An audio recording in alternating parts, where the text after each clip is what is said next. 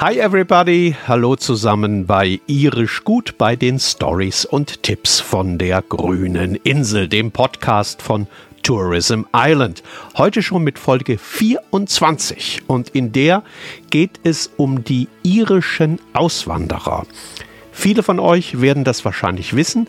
Ab Mitte des 19. Jahrhunderts haben etwa 5 Millionen Iren ihre Insel verlassen, um irgendwo anders auf der Welt ein neues Zuhause zu finden. Das ist manchmal auf politischen Druck passiert oder weil sich die Leute nicht mehr sicher gefühlt haben oder weil sie anderswo Arbeit suchten.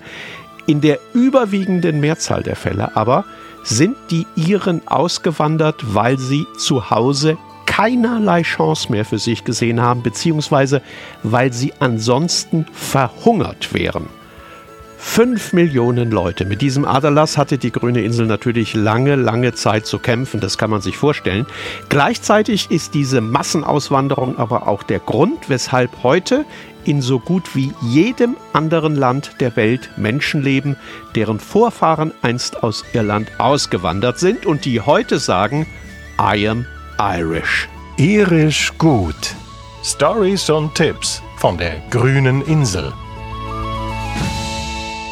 Heute mit einem unglaublich wichtigen Thema, den irischen Auswanderern.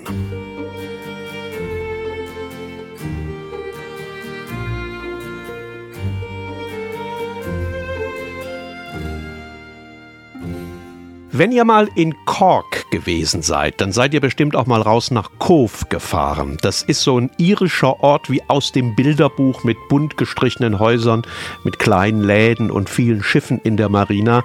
Da fotografiert man wenn man drei Stunden dort ist, zweieinhalb, so schön ist der.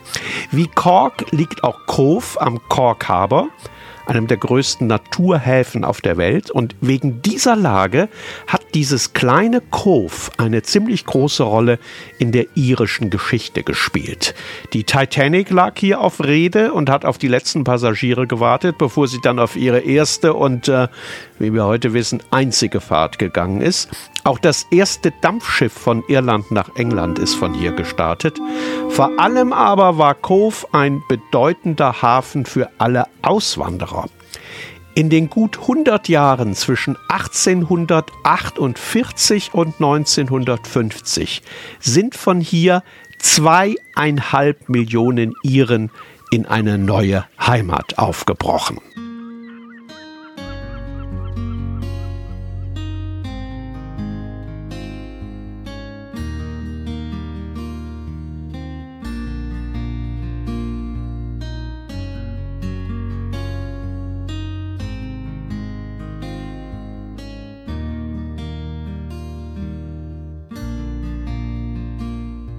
Wenn man in Kov über die Hafenpromenade läuft, dann kommt man irgendwann zu der Statue einer jungen Frau mit zwei kleinen Jungs. Diese junge Frau, das ist Annie Moore, beziehungsweise das ist Annie Moore mit ihren beiden jüngeren Brüdern. Annie Moore war die erste Einwandererin, die 5000 Kilometer entfernt von hier im Hafen von New York auf der Einwanderungsinsel Alice Island registriert worden ist. Die hatte da gerade erst, wahrscheinlich ein paar Minuten, eröffnet und in den folgenden Jahren sollten Millionen über diese Insel in die USA einwandern. Annie Moore aber war tatsächlich die allererste. Deswegen steht übrigens auch in New York auf Ellis Island so eine Annie Moore-Statue. Ein irisches Mädchen mit rosigen Wangen wurde als erste Einwandererin registriert, hat die New York Times damals geschrieben. Wir wissen nicht allzu viel über Annie Moore, aber das, was wir wissen, genügt, um uns so ein bisschen vorstellen zu können, wie das damals gewesen sein muss. In Irland herrschte eine entsetzliche Hungersnot. Dazu kommt später noch mehr. Wer genügend Geld zusammenkratzen konnte, der hat versucht, einen Platz auf einem der Schiffe Richtung New York zu bekommen. Jetzt waren das aber in Irland damals große Familien mit teilweise 10, 11, 12 Kindern und natürlich war niemals genug Geld da. Keine Familie hatte genügend Geld, um allen eine Passage zu kaufen.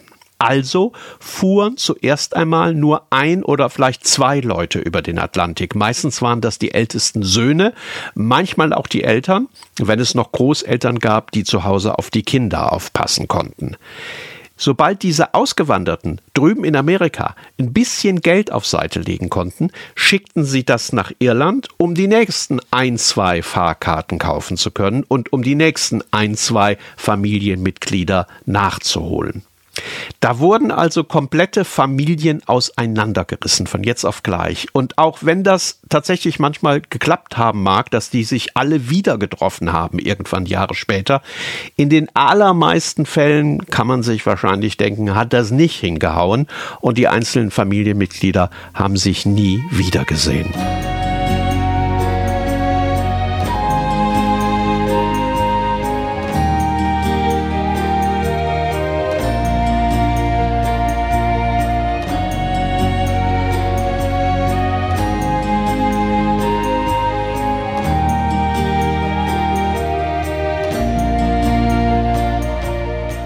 Annie Moore hat sich damals zwar allein mit ihren beiden jüngeren Brüdern auf die lange Reise gemacht, die fuhr aber nicht ins Ungewisse. Die Eltern waren nämlich bereits in New York, seit ein paar Jahren schon.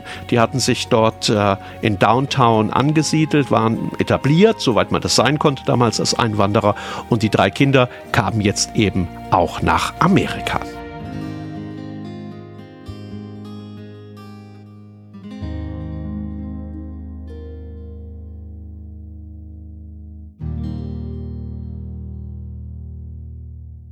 Wie schlimm müssen die Verhältnisse zu Hause sein, dass sich fünf Millionen Menschen entschließen, ihre Heimat zu verlassen? Kann sich das vorstellen. Sehr, sehr schlimm. Was da Mitte des 19. Jahrhunderts auf der grünen Insel passiert ist, kann man sich heute nur sehr schwer vorstellen. Die Nahrungsgrundlage der Iren war damals die Kartoffel. Und die Kartoffel wurde von einem Pilz befallen, der sich rasend schnell über die ganze Insel ausgebreitet und die komplette Ernte vernichtet hat. Das kleine bisschen, was übrig blieb, also die wenigen Kartoffeln, die man ernten konnte, die haben dann die reichen Gutsbesitzer, also meistens die Engländer, für sich beansprucht. Was folgte, war eine große entsetzliche Hungersnot. The Great Famine. Das ist ein Begriff, den man bei einer Reise durch Irland heute noch immer und überall hört, dem man immer mal wieder begegnet, was daran liegt, dass damals tatsächlich jede Familie davon betroffen war.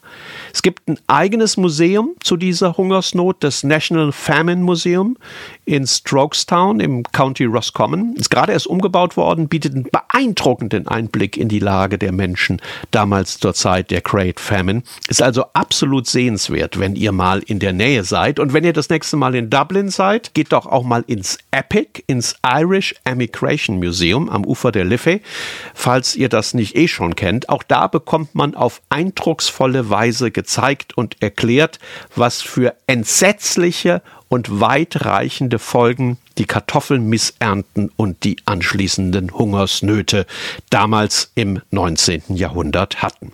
Das ist übrigens sowieso ein ganz fantastisches Museum, finde ich. Absolut State of the Art, also mit modernsten Computeranimationen, mit Videoscreens und wie ein paar andere Museen in Irland auch. Ein ganz tolles Beispiel dafür, wie man hochkomplizierte Sachverhalte und Vorgänge beinahe spielerisch leicht verständlich machen kann.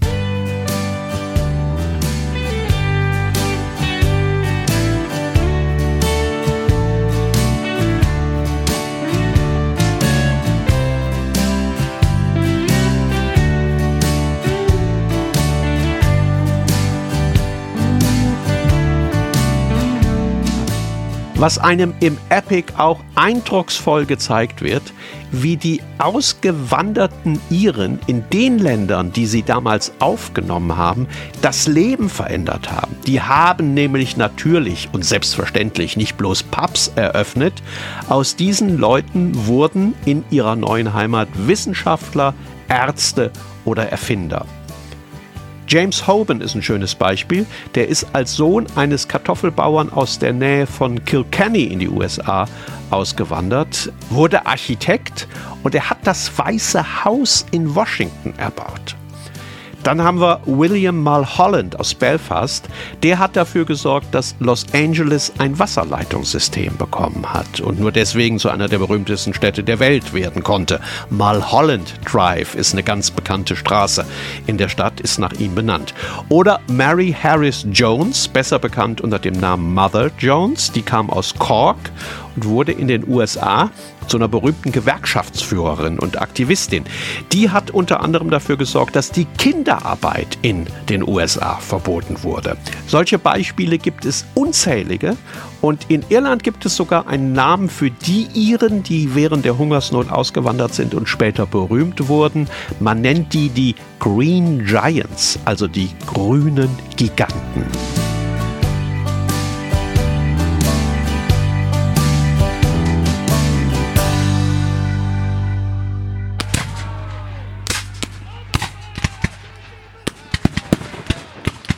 USA waren damals das Hauptziel der irischen Auswanderer. Viele sind nach New York gegangen oder nach Boston an die Ostküste.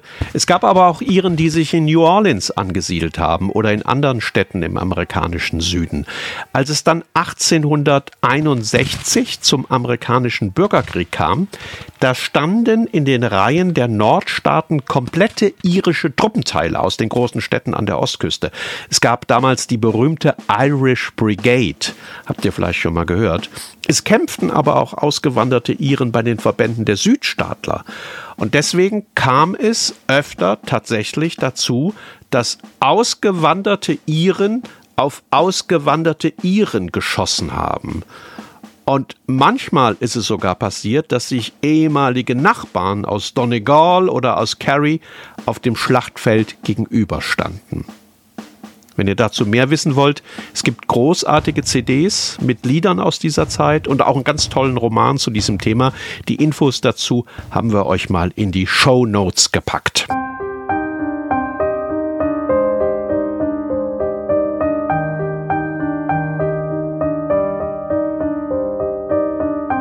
Heute haben um die 30 Millionen US-Amerikaner irische Wurzeln, sind also Nachfahren irischer Auswanderer. Und viele von denen haben eine ganz besondere Beziehung zu der Heimat ihrer Vorfahren. Aus keinem anderen Land der Welt kommen mehr Touristen nach Irland als aus den USA. Und viele dieser Urlauber nutzen ihre Zeit auf der grünen Insel auch dafür, ein bisschen Ahnenforschung zu betreiben und die Orte und Straßen aufzusuchen, aus denen ihre Vorfahren damals nach Amerika ausgewandert sind und vielleicht ja auch nach ihren Großcousinen und Cousins Ausschau zu halten, die ja an diesen Orten und Straßen möglicherweise noch immer herumlaufen. Viele irischstämmige Familien in den USA schicken auch ihre Kinder zum Urlaub auf die grüne Insel zu Verwandten, damit die wissen, woher sie kommen. Und wenn die dann später wiederum Kinder haben, machen die es wahrscheinlich genauso. Also, es liegen zwar irgendwo Welten zwischen Irland und den USA, dann aber wiederum doch nur ein Atlantik. Und wer irische Gene hat, für den ist so ein Meer kein Grund, nicht regelmäßig zu Hause vorbeizuschauen.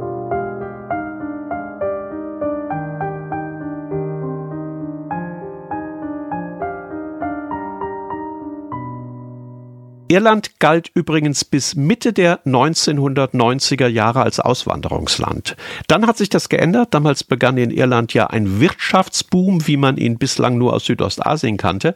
Und weil es auf der Insel plötzlich jede Menge gut bezahlter Arbeitsplätze gab und weil immer mehr Firmen und Unternehmen aus der ganzen Welt nach Irland kamen, wollten plötzlich alle nach Irland und das Auswanderungsland wurde zum Einwanderungsland. Ich habe eine Zahl gefunden, die das sehr gut deutlich macht. 1991, also vor dem Wirtschaftsaufschwung, da lebten auf der Insel gerade mal 50.000 Personen, die nicht dort oder in Großbritannien nebenan geboren worden waren. Also 50.000. 2016, also nur 17 Jahre später, waren das zehnmal so viel. Also Pi mal Daumen eine halbe Million. Also aus dem Land, aus dem alle fort wollten, war eins geworden, in das alle gerne wollten. Und dementsprechend verändert hat sich Irland natürlich in diesen letzten 20, 30 Jahren.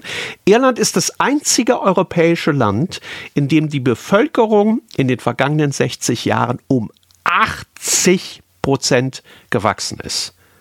Muss man sich mal vorstellen. Es ist aber gleichzeitig auch das einzige Land in der heutigen EU, in dem weniger Menschen leben, heute, als Mitte des 19. Jahrhunderts. Und wenn man über diese beiden Werte, über diese beiden Zahlen mal einen Moment nachdenkt, dann bekommt man eine Ahnung davon, was diese Auswanderungswellen damals vor 170 Jahren für Irland bedeutet haben. Wie viele Menschen damals tatsächlich weg sind von der grünen Insel.